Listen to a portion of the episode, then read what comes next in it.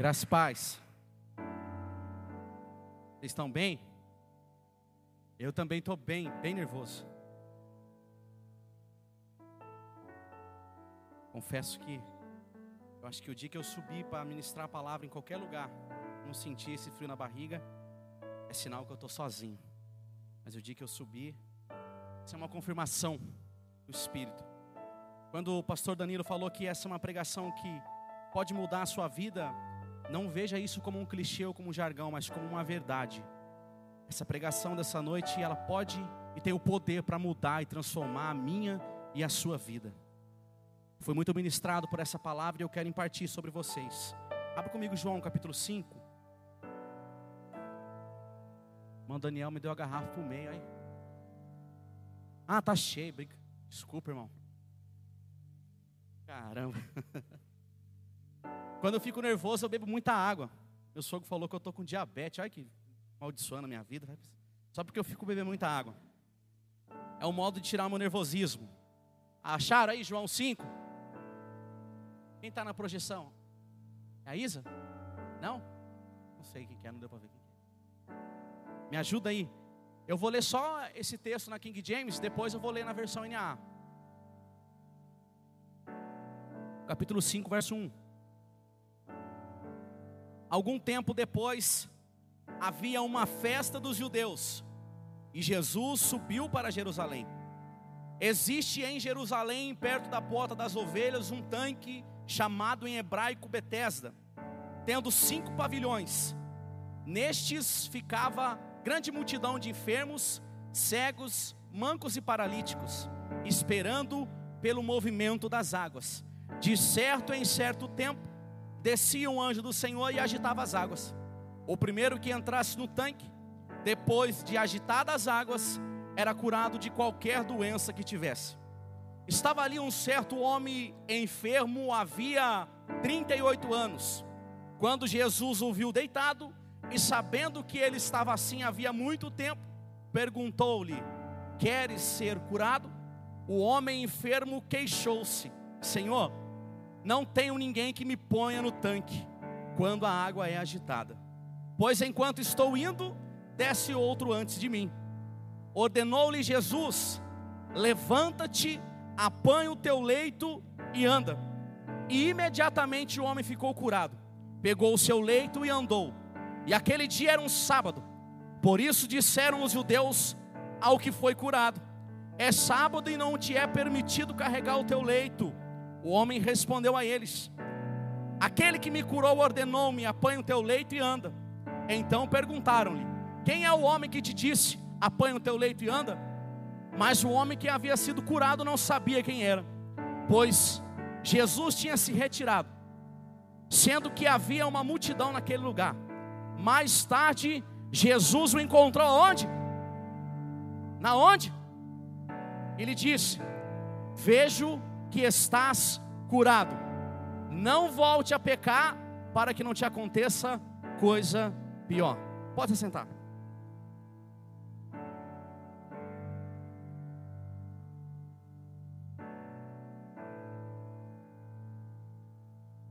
Tema dessa noite que o Senhor colocou no meu coração é um lugar de recomeço. Uma geografia, um ambiente aonde Deus escolhe para ter um encontro comigo e com você. Essa palavra lugar, ela significa onde está ou deveria estar. Um local frequentado por qualquer tipo de pessoas, de classe. No sentido figurado, o um momento adequado, uma hora certa. O verbo recomeçar significa começar de novo, refazer aquilo que foi interrompido um lugar específico para recomeçar. E Deus sempre cria uma geografia, um ambiente para se encontrar comigo, com você. O primeiro ambiente que Deus cria e estabelece como um lugar de encontro foi em Gênesis 2:8, que diz que Deus plantou o homem, criou um jardim e plantou o homem para cultivar esse ambiente. Era um ambiente de encontro. Segundo lugar, segundo ambiente que Jesus está ainda preparando para nos encontrar, o texto de João capítulo 14, o verso 2, Jesus fala que Ele foi para o Pai vos preparar o quê? Um lugar. E depois que ele preparar esse lugar, ele voltará para buscar eu e você. Então Jesus está nesse exato momento trabalhando em construção de um lugar para encontrar comigo e com você. E sabemos que este lugar é a cidade santa, é a nova Jerusalém, que diz Apocalipse 21 que ela desce do céu da parte de Deus e é estabelecida na terra. Antes que ela desça do céu e seja estabelecida na terra, ela está passando por uma preparação. Então Jesus tem uma geografia, tem um lugar para encontrar comigo e com você. Eu aposto que todos que estão aqui nessa noite tiveram um encontro com Deus em um ambiente que foi marcado. E todas as vezes que você lembra desse lugar, a primeira coisa que vem na sua memória é algo que Deus marcou a sua vida.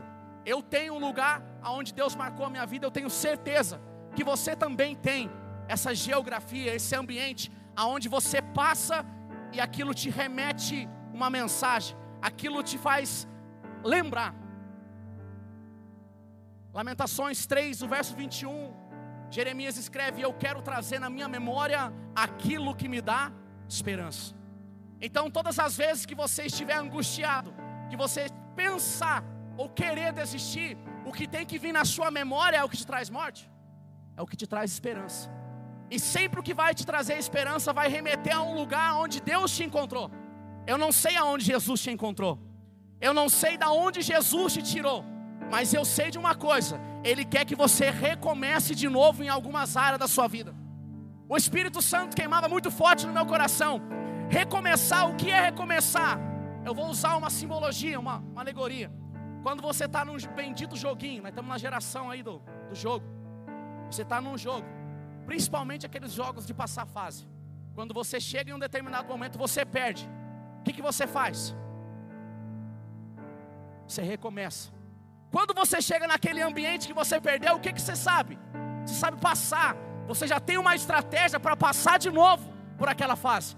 Passou a fase 1. Quando chega na fase 2, vai ter o que?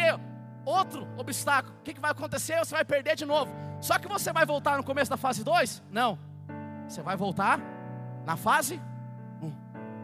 Existem pessoas que pararam na fase 2, pessoas que pararam na fase 3, mas a mensagem dessa noite é: recomece. Volta para a geografia onde você caiu. Recomeça. Não é errado recomeçar. O próprio Deus recomeçou.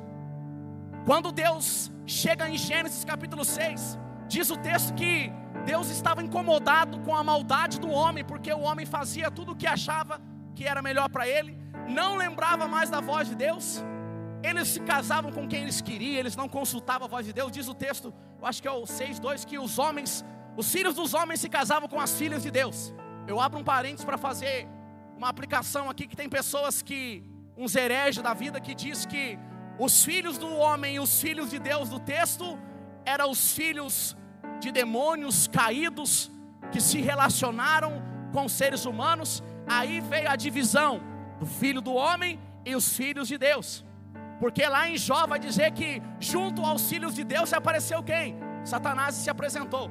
Mas quando a expressão lá está filhos de Deus, estava falando dos anjos. Não podemos confundir o texto. Então em Jó capítulo 1 estava falando dos anjos. Em Gênesis 6, não está falando dos anjos, está falando de nós, filhos de Deus. Só que o primeiro homem que invocou a Deus foi Enos, filho de Sete. Então ali houve uma separação. Vai dizer que aquele homem foi o primeiro homem que invocou o nome do Senhor. Ali teve uma separação. Filhos de Deus, filhos dos homens. Então os filhos de Deus estavam se relacionando como eles queriam. É a mesma coisa, nós que estamos aqui dentro somos filhos de Deus. E aquelas pessoas que estão lá fora, elas são criaturas de Deus. Porque enquanto elas não conhecerem Jesus, elas não têm o direito de se tornarem filhos. Porém, o texto de João, capítulo 1, verso 12, vai dizer: Todo aquele que crê em Jesus recebeu o direito de se tornarem filhos de Deus. Então, eles não são filhos, são criatura, nós somos filhos. Agora, quando eles reconhecerem que Jesus é o Senhor, a partir desse momento, o espírito de adoção toma conta deles e eles clamam: Abba, Pai. Aí o povo estava fazendo o que bem queria. Verso 6 do capítulo 6 de Gênesis diz que Deus veio a se arrepender de ter feito o ser humano. Há uma contradição aí, né? Porque o texto de Números 23, 19 vai dizer que Deus não é homem para que minta e nem filho de homem para quê? Para que se arrependa. Mas isso aí deixa para outro dia, não dá para falar tudo agora. Não é o propósito. Mas Deus se arrependeu de ter feito o homem na terra, porque o Senhor percebeu que o que estava no coração do homem? A maldade estava plantada no coração do homem. E Deus resolve recomeçar. E Deus escolheu um homem chamado Noé. A Bíblia diz que o texto diz que Deus olhou para uma multidão corrompida, porém achou graça em um homem. Deus não precisa de muito para fazer algo, Deus precisa de uma pessoa disponível para tocar uma nação. Se você estiver disponível para a voz de Deus, Ele muda Jacareí, Ele muda o estado de São Paulo, Ele muda toda a nação. Noé recomeçou. O texto de Gênesis 9, verso 17, vai falar dos filhos de Noé. E Deus, o nome dele, fala assim: que essa foi o primeiro povo após o dilúvio. Deus recomeçou. Se Deus recomeçou, por que, que eu e você tem dificuldade de recomeçar? Deus me fez recomeçar em várias áreas da minha vida. Áreas que eu chegava lá na frente, falava, agora eu vou para o nível 3. Eu tinha que voltar de novo para o 1. E recomeçar é ruim demais. Porque recomeçar fala de fazer de novo aquilo que você já fez. E ninguém gosta de fazer de novo. A gente quer sempre o quê? Eu quero viver algo novo. Você nunca vai viver algo novo se você não valorizar as coisas antigas.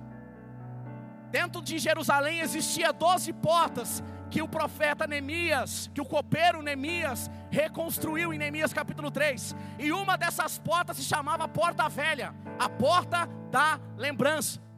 E todas as vezes nós precisamos passar por essa porta velha, porque a gente sempre reclama das coisas. Talvez você olhe para a sua circunstância hoje e você fala assim, cara, eu estou endividado, eu estou enfermo, eu estou sofrendo, blá, blá, blá, blá, blá. Só que se você entrar pela porta velha e voltar lá atrás, você vai ver que você já esteve pior. Então traga na sua memória o que te traz esperança. Recomeça de novo.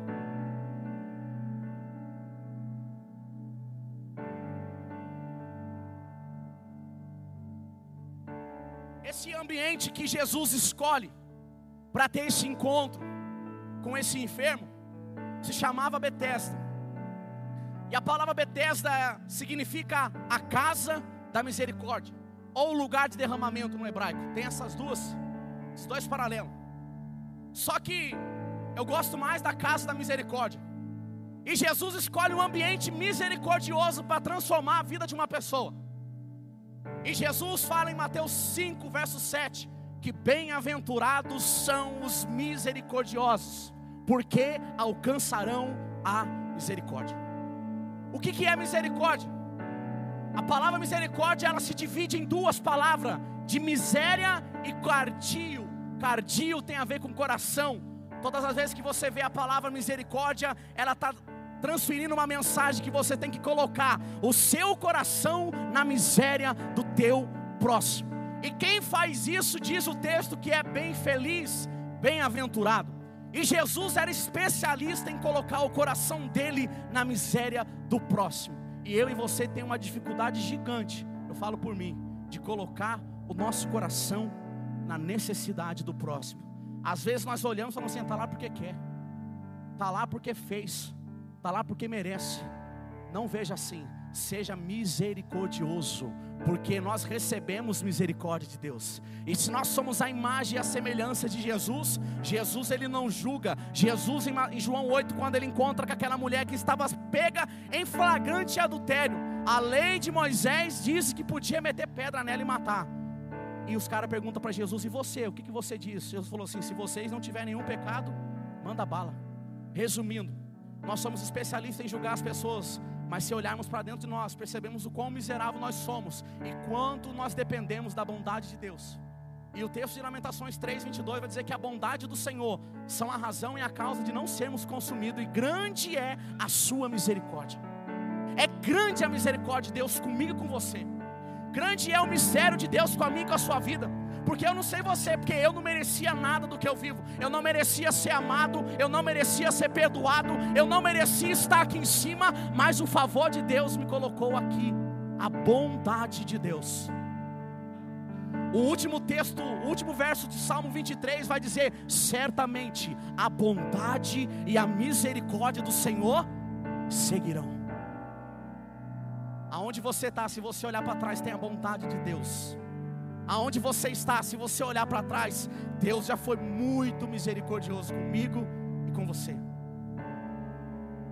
Jesus escolheu esse ambiente marcado por misericórdia para transformar a vida de um homem que há 38 anos estava passando por uma situação terrível. Só que olhando para esse ambiente de encontro e para esse ambiente que Deus escolhe para ter um encontro comigo e com você, antes ele nos tira de uma zona de conforto. Antes de Deus marcar a sua vida, a palavra dele é sempre sai, é sempre vai, é sempre se mova.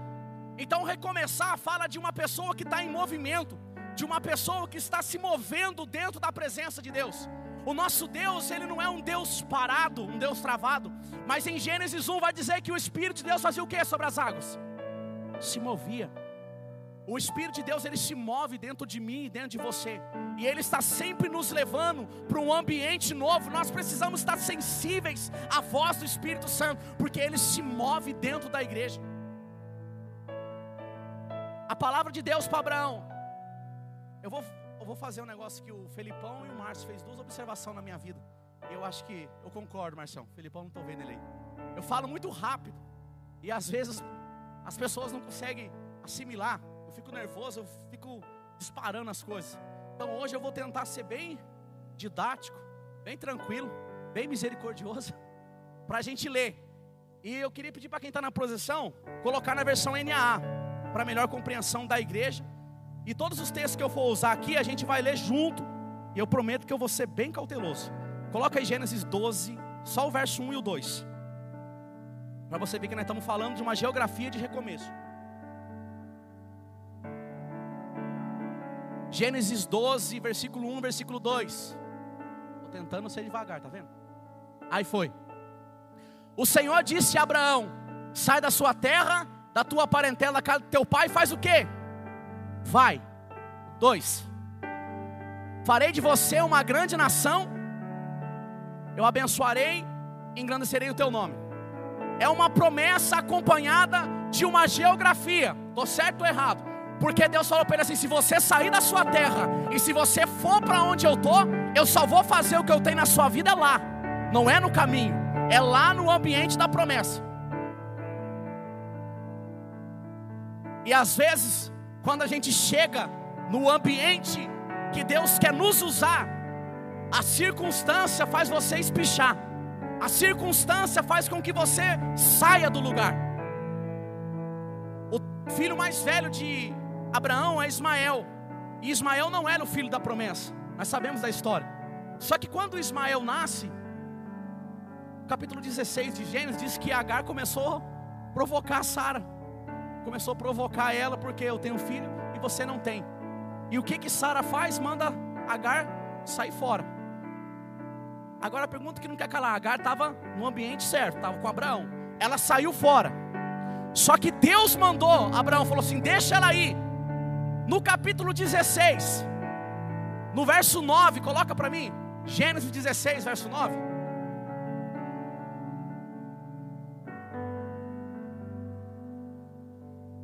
Então, o anjo do Senhor disse o quê?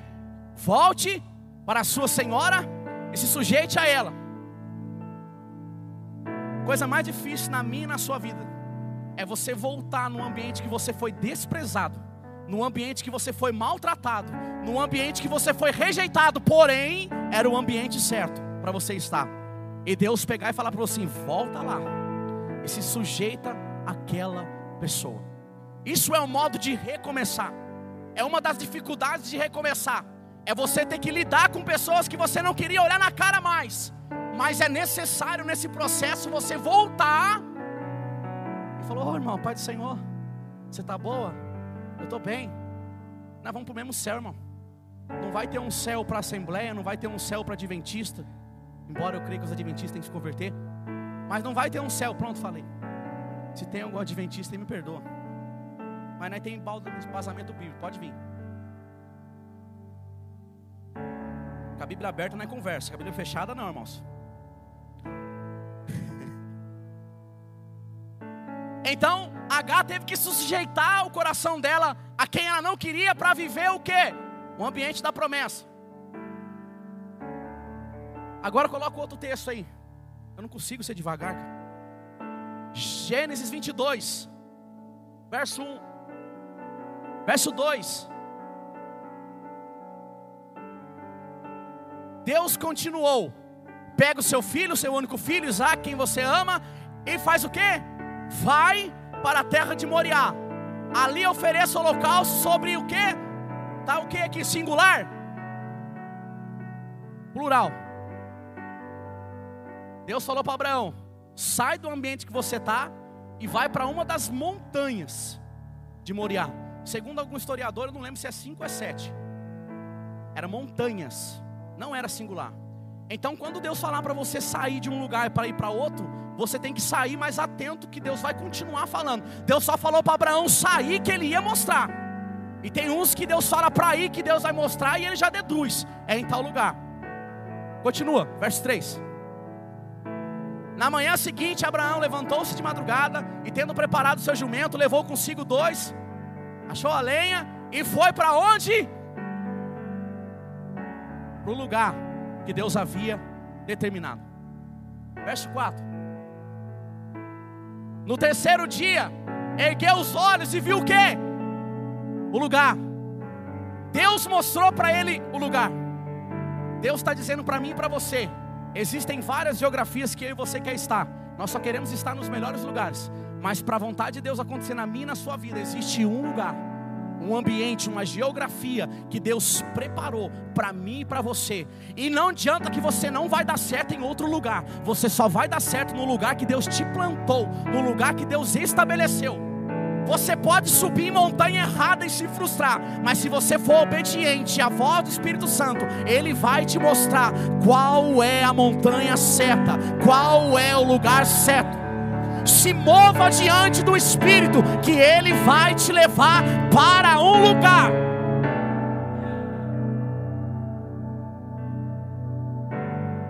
A provisão de Deus, ela tem um lugar específico. Se Abraão subisse na montanha errada, ele matava o seu filho. Porque existia lá em cima um cordeiro que já estava lá, em uma daquelas montanhas. Só que se ele subisse na montanha errada, Isaac tinha dançado. Só que como ele subiu na montanha certa, quando ele vai descer o punhal, diz o texto que o anjo bradou do céu: Abraão, olha para trás, a provisão está aí do seu lado. Se você subir na montanha certo, a provisão de Deus ela está no lugar certo. Seja sensível, seja obediente, porque Ele é Jeová Jireh, Ele é o Deus provedor. Só que você está procurando provisão de Deus em montanha errada. E na montanha errada ele não vai prover, tem um lugar específico para mim e para você. Jesus, quando desce na terra, ele foi bem objetivo nos lugares que ele passou, por quê? Porque existia profecias que precisavam se cumprir, então ele ia em cada lugar que os profetas falou que ele ia vir. Ele nasce em Belém, ele vai para a Judéia e ele cumpre tudo aquilo que foi escrito ao seu respeito. Você nasceu para cumprir tudo aquilo que foi dito ao teu respeito. A palavra de Deus diz em Isaías 55, verso 11: A minha palavra não voltará para mim vazia antes de operar todas as coisas. A palavra de Deus ela continua em movimento e ela só volta para Ele quando ela cumprir aquilo que ela disse ao teu respeito. Então, enquanto não se cumprir na minha na sua vida, a palavra de Deus, o Logos de Deus, ele está se movendo no nosso meio. Agora, falando de uma provisão de um lugar específico. Um texto top, célebre, 1 Reis 17, verso 3.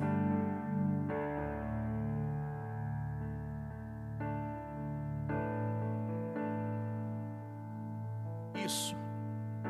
Olha o que Deus está falando para Elias: saia daqui, vá para leste, esconda-se junto ao ribeiro, nas imediações do Jordão. Não tinha um lugar? o ribeiro de Querite. Lá tinha água, lá tinha provisão de Deus. Se Elias fosse para outro lugar, ele poderia achar provisão? De certa forma, sim, por causa da misericórdia de Deus. Só que quando Deus te der uma palavra, junto com essa palavra, Ele também te dá uma geografia. Porque Deus não faz nada pela metade. Se Deus falou que Ele vai fazer na sua vida, Ele vai fazer na sua vida e na minha vida. Então Deus leva Elias para uma geografia, um lugar e nesse lugar Ele sustenta, nesse lugar Ele te guarda, nesse lugar você está habitado no esconderijo do Altíssimo e na sombra do Onipotente você descansará. Um lugar de descanso, de provisão. No mesmo capítulo, verso 4: Você beberá a água do ribeiro. E o que, que Deus fez? Eu ordenei, eu ordenei, eu dei uma ordem para que sustenta você. E a ordem de Deus é meio maluca. Ele pega um animal, que é uma ave de rapina, que come carne e manda ele fazer o que para o profeta? Leva carne. Deus trabalha na contramão. E Deus deu ordem para a provisão chegar na minha, na sua casa. Não adianta você espernear no ambiente da aprovação, não adianta. Eu falo por experiência própria. No ambiente da aprovação, você pode falar que vai sair da igreja, você pode brigar com o pastor, você pode sair fora, você pode mudar de ministério, você pode deixar de pregar, deixar de cantar, mas Deus é soberano e você vai continuar dependendo da misericórdia dele. Porque ele deu uma ordem para o corvo. Verso 9. Mesmo capítulo. Então ele levanta-se e vá para Sarepta, que pertence a Sidom. Ali o que, que eu fiz? Ordenei, na montanha certa, no lugar certo, tem o que? Provisão de Deus. Quando secou o ribeiro, Deus deu outra ordem, e a ordem foi para uma viúva. E no contexto ali da época, uma viúva era alguém que precisava de ajuda. Ela tinha acabado de perder seu marido. Ela era, sabe quando você, quando Deus manda você fazer algo para alguém que você olha para si mesmo e fala: "Caraca, mas eu também estou lascado. Como que eu vou dar se eu também estou precisando? Mas se Deus disse, faça. Porque o azeite não vai faltar, a farinha não vai parar, até que, verso 14, coloca aí. Aleluia porque assim diz quem? Eu? Não, o Senhor de Israel. A farinha da panela não acabará, e o azeite do jarro não faltará, até o dia em que eu fizer chover. Enquanto a chuva não vier, você está até no quê? Até que você arruma um emprego, até que você passe pela crise até que você seja curado da enfermidade, Ele te sustenta, Ele te guarda, Ele te abençoa, Ele está contigo. Davi fala no Salmo 23: ainda que eu andasse pelo vale da sombra e da morte, eu não temerei mal algum, porque quem está com Ele? O Senhor dos exércitos no lugar específico, a provisão para a minha casa, a provisão para a sua casa. Deixa o 14 aí, que ele tem um, uma chavinha ali. Até o dia em que o Senhor fizer chover. Existem pessoas que acostumam viver na misericórdia. Tem tipo de pessoa que ele vive tanto tempo na escassez que quando ele escuta um barulho de uma grande chuva, que o contexto de chuva no texto aqui era bênção. A chuva na época, por ser um, um povo que precisava, que vivia do cultivo da terra, a chuva naquela época era como se fosse a nossa moeda dos dias de hoje. Então Deus tocou logo na situação econômica da nação de Israel. Por quê? Porque a confiança deles estava num Deus que era o Baal, o Deus da chuva, o Deus do vento. E Deus falou assim: aonde está a sua confiança, eu vou tocar. Porque os que confiam no Senhor são como os montes de Sião, ele não se abala, ele permanece para sempre. E o povo começou a confiar no homem. E o texto de Jeremias 17, verso 5 vai dizer: Maldito é o homem que confia no outro homem, faz desse a força do teu braço. Mas o verso 7 vai dizer: Mas bem feliz e bem-aventurado é aqueles que confiam no Senhor. Se é maldito ou é bendito. Não está dizendo que você não tem que confiar em ninguém. Mas está falando assim: aonde está a sua confiança? Está 100% no seu patrão? Está 100% no seu esposo? Está 100% no seu marido? Você pode se frustrar, mas os que confiam no Senhor não se frustrarão. Os planos de Deus, Jó fala, Jó 42, verso 5: Senhor, bem sei eu que tudo o Senhor pode, e que nenhum seus planos, é nenhum, podem se frustrar.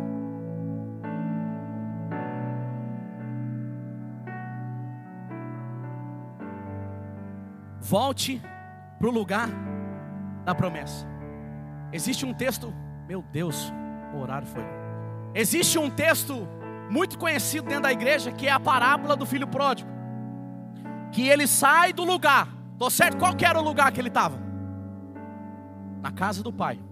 Então tinha um lugar para ele estar, tô certo ou tô errado? A casa do pai era o lugar certo para ele estar. Dá uns cinco minutos nele, ele acha que dentro da casa do pai não está bom. Eu já pensei isso algumas vezes. Eu não me desviei, mas já teve vezes eu falar assim: ah, a casa do pai está zoada hoje, cara. Vou ficar na minha casa. Eu não fui para a casa do diabo, mas eu fiquei na minha.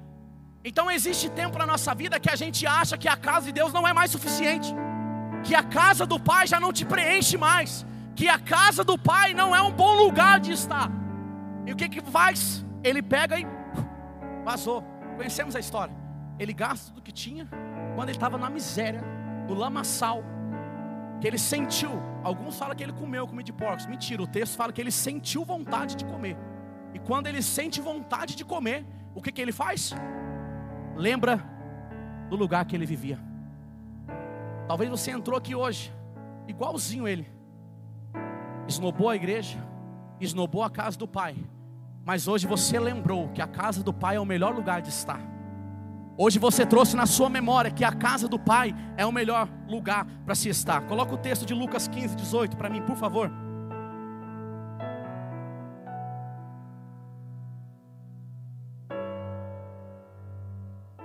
Vou me arrumar. Vai fazer o quê? Voltar para o meu pai e lhe dizer: Eu pequei. Recomeçar isso. Recomeçar é você voltar diante de pessoas que você feriu, que você machucou, que você desprezou e falar assim: Eu pequei contra você, contra Deus, e eu estou aqui. Me aceita de volta. E o Pai te aceita de volta. E eu tenho certeza que essa é essa pessoa, que você tem algo com ela, se ela for de fato filha de Deus, ela também vai te aceitar de volta porque o nosso papel não é julgar, o nosso papel não é condenar. Nós, como os filhos de Deus, sem fazer igual João fez em Jesus fez em João 8, vá e não peques mais. Gênesis 28, 11. Eu vou acelerar, eu estou só na introdução do que é um lugar. Quando chegou ao certo quê? Lugar. Ali passou a noite, porque o sol já havia se posto, pegou uma das pedras do lugar e fez dela o seu travesseiro. Esse lugar, essa geografia, para Jacó, se chama Betel, aonde ele teve um encontro com Deus, aonde ele recomeçou. Porque se você ler o capítulo 27 para trás, ele tinha feito um monte de atrapalhado, ele tinha enganado seu irmão, ele tinha mentido para o seu pai e ele sai fugido, porque Esaú queria matar ele. E todas as vezes que você sai de um ambiente fugido, caçado, Deus, Ele prepara um encontro comigo e com você no meio do caminho. Comigo foi assim. Hoje, dia 5 de fevereiro, faz sete anos que eu desci nas águas. Mas no dia 15 de agosto de 2015, eu lembro que eu estava na, na casa de uma parentela, na casa dos meus tios. E eu comecei a beber cedo, era 9 horas da manhã. Comecei a beber, quando chegou de tarde eu já estava alcoolizado e eu comecei a me drogar para tirar o efeito do álcool. E quando chega mais de noite, eu já estava alcoolizado e completamente drogado, agressivo, conturbado. Nesse dia, eu quis bater na minha tia, eu quis matar o meu irmão, eu quis fazer um monte de coisas que eu não tenho nenhum orgulho, eu estou falando isso para contextualizar. Só que no dia que eu saí daquele ambiente, com o meu filho pequenininho, com um ano de idade, chorando porque eu estava transtornado, querendo matar todo mundo. bater em todo mundo. E eu chego dentro da minha casa, eu falei comigo mesmo, cara, do jeito que tá não dá mais. Essa vida que eu estou vivendo é uma vida miserável. E eu saí fugido. Só que no meio dessa geografia, Deus, na sua soberania, Ele preparou um lugar.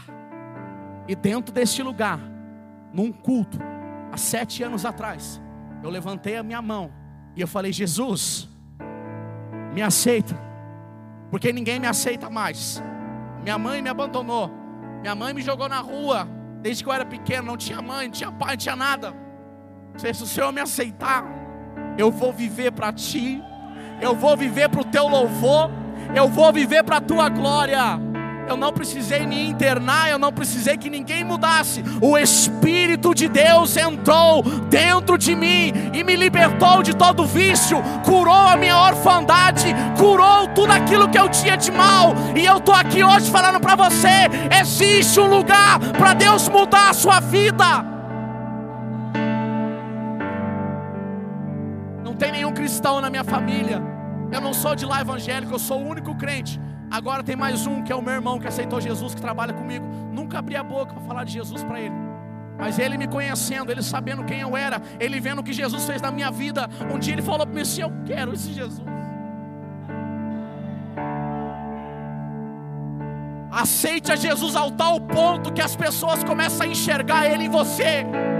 Não aceite Jesus apenas de um gesto, mas aceita Ele na sua vida, para Ele transformar a sua história. Chega de encenação, de mãozinha levantada, mas temos que ter um coração aquebrantado. O Salmo 51, verso 18 vai dizer que Deus ele não resiste a um coração quebrantado. Deus não resiste a sua lágrima. Deus não resiste você. E eu achava que eu que tinha aceitado Jesus. Eu falava para todo mundo, eu aceitei Jesus. Eu aceitei Jesus. Ao dia que eu li o texto de João 15, eu acho que é o verso 15 ou é o verso 16 de João 15. Jesus fala assim para os discípulos: não foi vocês que me escolheram, fui eu que vos escolhi. Você está aqui, não pensa você que você é melhor que ninguém. Ah, eu aceitei Jesus. Mentira, ele te aceitou. Ele te escolheu. Ele te teceu no ventre da tua mãe. Jeremias 1:5, ainda no ventre eu te vi e eu te designei profeta às nações. Eu declaro que nós vamos tocar nações. Essa igreja vai tocar Jacareí. Vai haver uma grande comissão. Vai haver um derramado espírito. Avivamento não é estilo de culto. Avivamento é exposição da palavra. Avivamento é comportamento. Avivamento é santidade. É um estilo de vida. Quando o Espírito Santo desce em Atos 2, mudou a vida daqueles apóstolos. E eles começaram a viver uma cultura do céu, um estilo de vida. E o estilo de vida deles impactou as pessoas. Que o seu estilo de vida começa a impactar as pessoas que estão do seu lado, ao ponto de elas falar: Eu não aguento mais, eu quero esse Jesus. Meu Deus.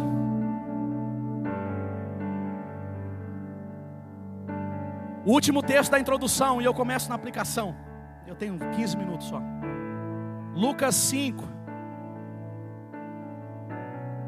Evangelho de Lucas, capítulo 5. O verso também é o 5, um texto muito conhecido.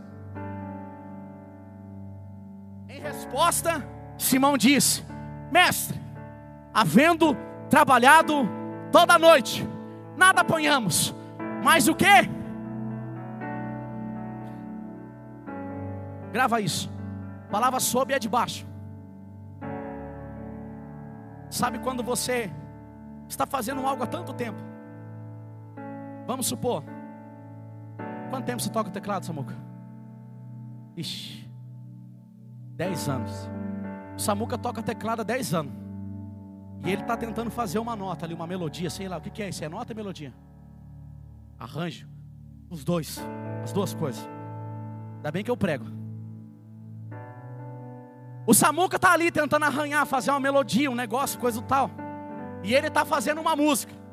E ele está a noite inteira tentando achar uma melodia, uma nota, alguma coisa naquele teclado. E Jesus chega nele e fala assim: Aí, Samuca, achou alguma coisa aí? Samuca fala assim: Eu estou a noite inteira ensaiando, Jesus. Eu estou a noite inteira e faz 10 anos que eu toco, hein?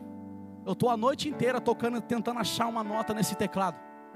Aí Jesus fala no verso 6, coloca aí. Verso 6. Não, é o 5, volta o 5.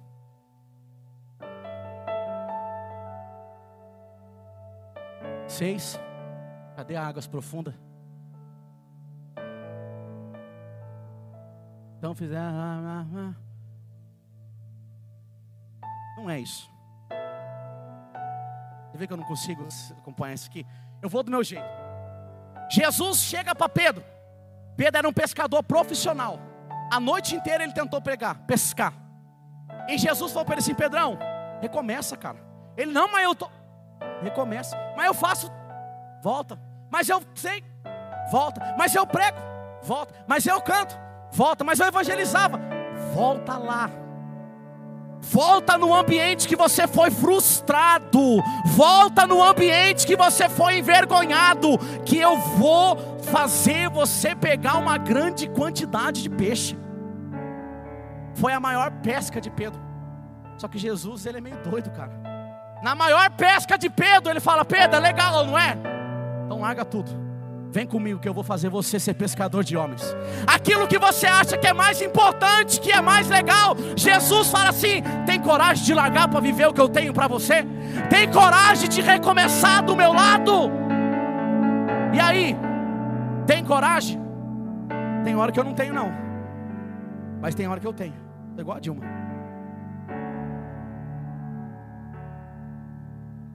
Agora eu vou começar a pregar. Eu amarrei vocês num tema, um lugar e recomeçar. E nós recomeçamos quando que erramos, recomeçamos quando falhamos, recomeçamos aonde fracassamos. Mas Jesus ele é especialista em transformar o nosso fracasso em vitória, a nossa derrota em bênção. Jesus, de cunho proposital, ele vai para aquele ambiente. Agora eu vou começar a pregar o texto. Deixa o capítulo 5 de João, só vou ficar nele. João 5, verso 1. Passado essas coisas, as coisas que passaram aqui, Jesus estava em João 4, ele estava em Jerusalém, aí ele foi para Galiléia porque os caras estavam pé da vida com ele, os fariseus, porque ele fazia e batizava mais que João Batista, embora ele não fizesse, mas os seus discípulos. Então ele saiu de cena. Ele sai de cena tem uma geografia marcada com a mulher samaritana no poço de Jacó. Ele muda a vida dela, ele transforma a cidade dela. Depois ele vai para Galiléia e transforma, cura o filho de um centurião. E depois ele volta para Jerusalém. Aqui, passado essas coisas, Jesus está voltando para Jerusalém. E havia uma festa dos judeus. Jesus estava indo para onde? Para uma festa. Se prepara para você fazer uma grande festa com aquilo que Deus vai fazer na minha e na sua vida. Verso 2: Existe ali, junto ao portão, ou em outras versões, porta das ovelhas, um tanque. Esse tanque é um lugar, chamado em hebraico Betesda, e cinco pórticos, cinco pavilhões. Deixa o texto sempre na tela, por gentileza. A porta das ovelhas. O copeiro Neemias em Neemias capítulo 3, no verso 1, o contexto era Jerusalém destruída, Jerusalém derrotada, o império babilônico entrou e acabou com tudo. E na, em todas as cidades da época, o que guardava as cidades eram os muros e as portas. Então Jerusalém estava completamente aberta, um ambiente propício para o inimigo chegar e bagunçar. Se você pegar Josué capítulo 6, o verso 1 e 2, vai falar das muralhas de Jericó. As muralhas de Jericó era tão larga e tão grande que em Josué 2:15 vai dizer que a casa da prostituta Raabe ficava em cima das muralhas. Para nós termos a ideia de quão larga era. Então toda a proteção de uma cidade estava em torno de um muro ou de uma porta. Então Jerusalém estava completamente sem porta, sem vida. desprotegida. E Jesus, Neemias reconstrói essa porta. Coloca Neemias 3, verso 1. Eu disse que ia ficar no João, não é mentira, Jair. Volta lá, Neemias 3, 1, por favor. Neemias 3, 1. Então o sumo sacerdote Eliasibe se levantou com seus irmãos e os quem? Sacerdote. Fizeram o quê? Reconstruíram. E eles fizeram o que aqui?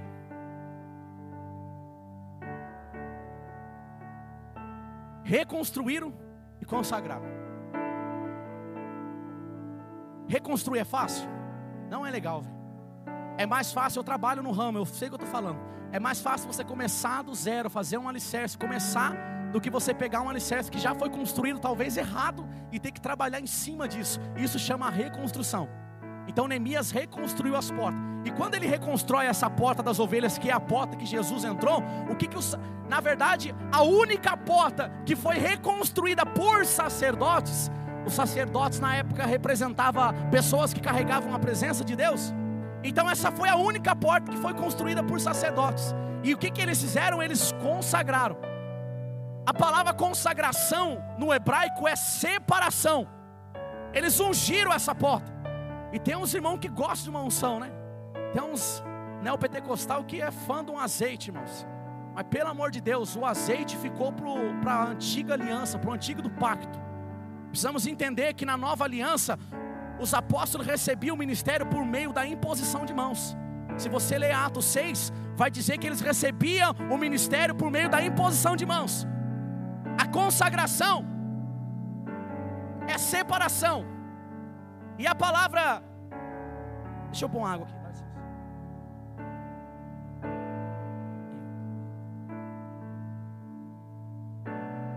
Cara, não vou conseguir. Vou meter. Vou enfiar o pé na tábua aqui. Reconstruiu a porta. Reconstruiu qual porta? A porta das ovelhas. Essa porta era uma porta aonde passava o sacrifício, aonde passavam as ovelhas. E depois dessa porta existia uma piscina, um tanque para lavar o sacrifício. E quem que estava nesse tanque? O bendito homem que há 38 anos estava enfermo. E existia uma cultura na época que dizia que um anjo de Deus descia e agitava as águas. Só que se você tiver uma Bíblia impresso aí, você vai ver que o verso 4 está entre colchetes. E existe uma discussão teológica que esse verso ele foi acrescentado por alguns tradutores para contextualizar o verso 3, que dizia que descia um anjo para agitar as águas, e o verso 7, que o próprio enfermo fala assim: Eu estou aqui, mas toda vez que o anjo agita a água eu não consigo entrar. Então o cara acrescentou esse verso que descia um anjo, mas não tem uma não dá para ter uma certeza se descia ou não. Mas o, o que eu quero dizer para você é que esse homem ele estava dentro do ambiente depositando a sua confiança em anjos.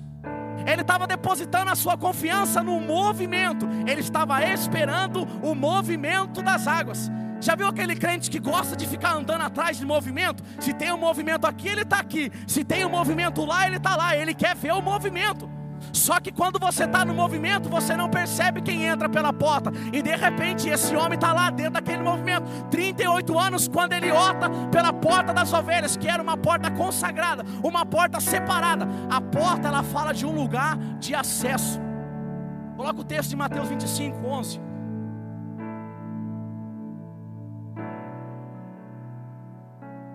Mateus 25, 11. Mais tarde chegaram as virgens imprudentes, dizendo: Senhor, faz o que? Abre as portas. Quando você fecha a porta, você está dentro de um lugar seguro. Então, vai haver um tempo. Hoje as portas estão abertas para todo mundo, a salvação está disponível. Mas haverá um dia que essas portas ela vai se fechar. O dia que Jesus voltar, essas portas se fechou. E não adianta. O verso 12 lá do mesmo texto.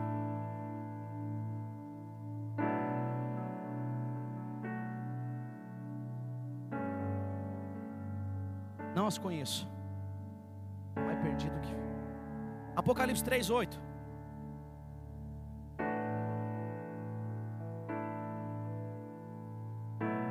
Apocalipse 3, 8. Conheço as obras que você realiza, eis que tenho posto diante de você o quê? Uma porta aberta. Então a porta fala de um lugar de acesso. Jesus ele entra de cunho proposital pela porta das ovelhas, porque essa porta tinha uma história porque essa porta tinha um compromisso com a palavra de Deus. Jesus, todas as vezes que ele vai encontrar comigo, com você, ele vem de encontro com aquilo que ele já estabeleceu. Jesus, para te usar, ele não vai fazer uma nova doutrina, uma nova cultura, um algo novo, não. Ele vai usar aquilo que ele já estabeleceu. Essa porta foi restaurada, reconstruída, marcada para mudar a história. Seja alguém que restaure caminhos Seja alguém que restaure portas, assim como Neemias. Se Neemias não tivesse restaurado aquelas portas, Jesus não tinha entrado por aquelas portas e não tinha mudado a vida de um homem que estava 38 anos esperando uma transformação. E agora eu vou acelerar, agora eu vou do meu jeito. A porta está segurada, está.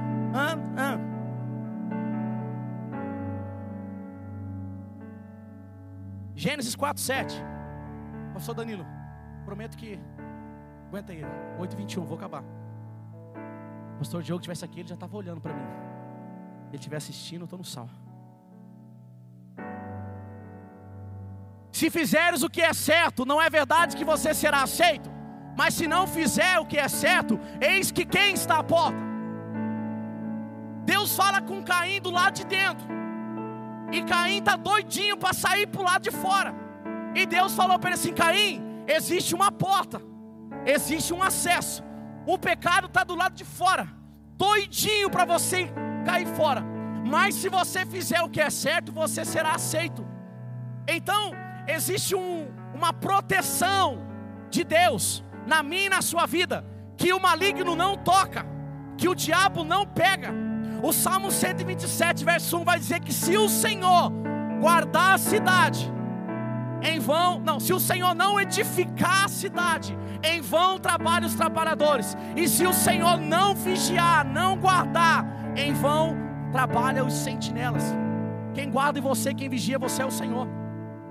Então, se você estiver dentro do ambiente que Deus estabeleceu, um lugar, dentro desse lugar tem provisão, dentro desse lugar tem proteção, dentro desse lugar tem sustento para mim e para você. Mas o pecado está na porta. Quer ir? Vai. Mas se você ficar, tem sustento. Se você ficar, tem provisão. Se você ficar, tem promessa. Se você ficar, tem um monte de coisa no tempo estabelecido de Deus. João 10, 7. Dá para nascer o dia que eu consigo terminar uma mensagem, Jesus? Então Jesus disse mais uma vez: Em verdade vos digo que eu sou o quê? A porta das ovelhas. Vai embora. Todos os que vieram antes de mim são ladrões, mas as ovelhas não lhe deram ouvido. Vai, eu sou a porta. Se alguém entrar, será salvo, entrará, sairá e achará pastagem. Jesus está usando a ovelha para falar, para se constanciar comigo com você. Está entendendo, né? Vamos entender o que, que Jesus faz com uma ovelha no Salmo 23. Coloca para mim do 1 ao 4. O Senhor é o que? Todo mundo, os, todo mundo conhece esse verso. Continua. Ele não acaba no 1 não, tá? Tem muita gente que acha que acaba no 1. Ele me faz repousar em pastos verdejantes. E o que, que ele faz? Leva-me para junto das águas de descanso. Segura aí. A ovelha é tão inofensiva que se o mato acabar e não tiver nada para ela comer, ela fica comendo terra. E o pastor faz o quê? Te conduz para pastos verdejantes.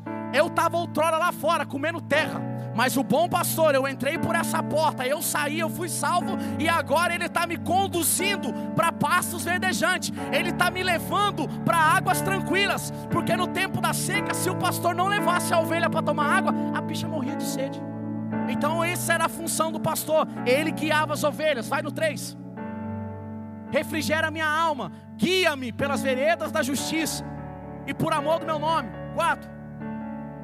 Ainda que eu ando pelo vale. Esse verso é lindo. Sabe o que, que nas entrelinhas esse verso está dizendo?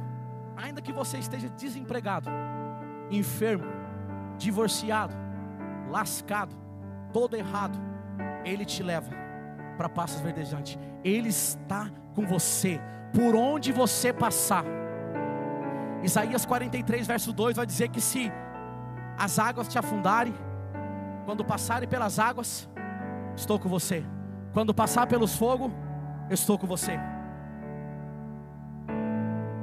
Eu vou ter que partir para a aplicação do texto, Jesus. Eu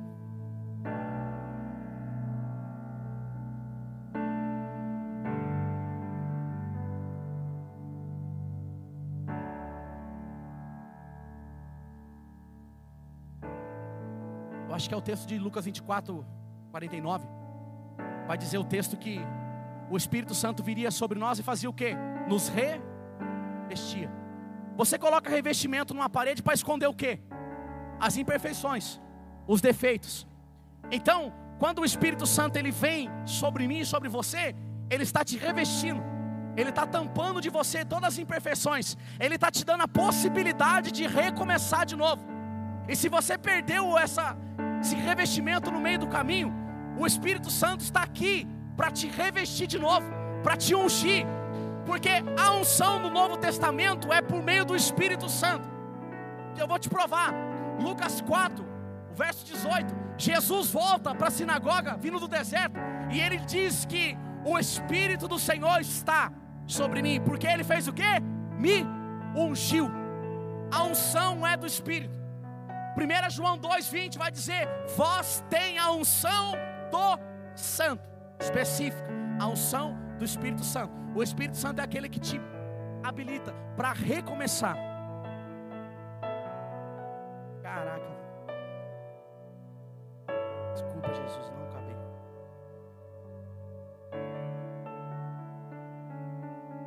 O verso 5 do João lá. Estava ali há 38 anos. Precisa acabar esse verso, porque senão vai ficar sem pé e sem cabeça. O homem enfermo. Verso 6. Quando Jesus. Verso 5, oh meu Deus. Estava ali um homem enfermo há 38 anos. Coloca Eclesiastes 3, verso 1 e verso 3. Tudo tem o seu tempo determinado, e há um tempo para todo propósito do céu. Continua. Há tempo de nascer e tempo de morrer, tempo de plantar e tempo de arrancar o que se plantou. 3. Tempo de matar e tempo de curar. Aquele homem estava 38 anos, vivendo um tempo de morte, mas chegou para ele naquele dia um tempo de cura. Existe um tempo na minha e na sua vida que é necessário a gente passar por aquele ambiente, mas também tem um tempo da cura, a plenitude do tempo, a hora certa. A palavra plenitude do tempo é você estar no lugar certo e na hora certa. Gálatas 4, verso 4 vai dizer que chegou a plenitude dos tempos e Jesus nasce. Jesus é a plenitude dos tempos. Se coloca de pé, sobe aí, mano. Para parecer que está acabando. Vocês me desculpam, gente. Eu me atrapalho todo aqui.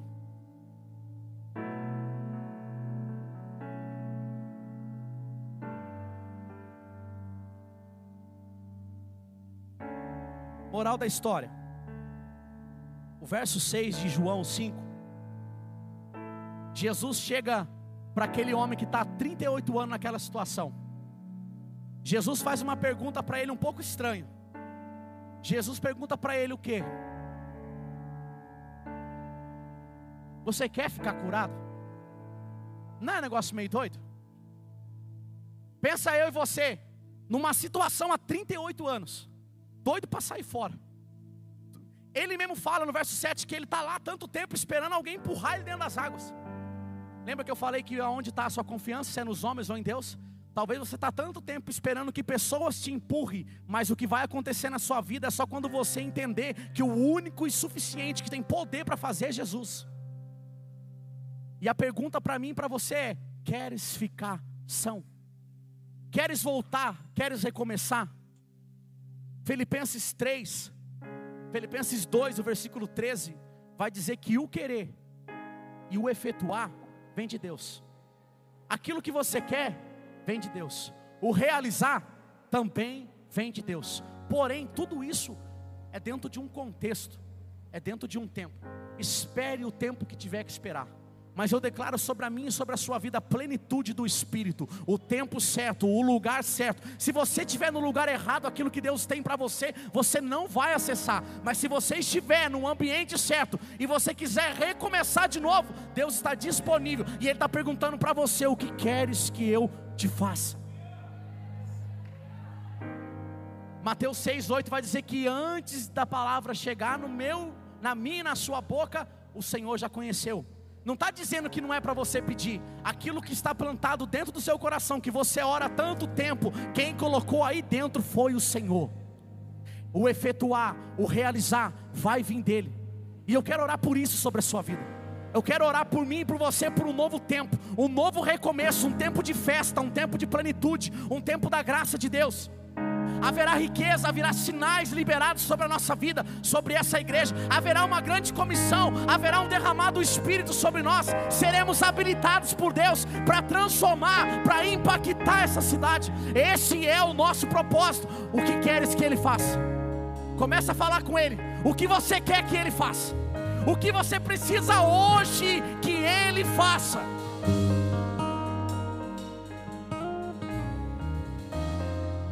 Faz o que Paulo fala em Colossenses, em Filipenses 3,13.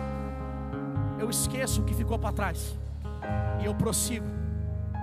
Avança, esquece o que ficou para trás, esquece o que você viveu, recomeça hoje. Pode contar.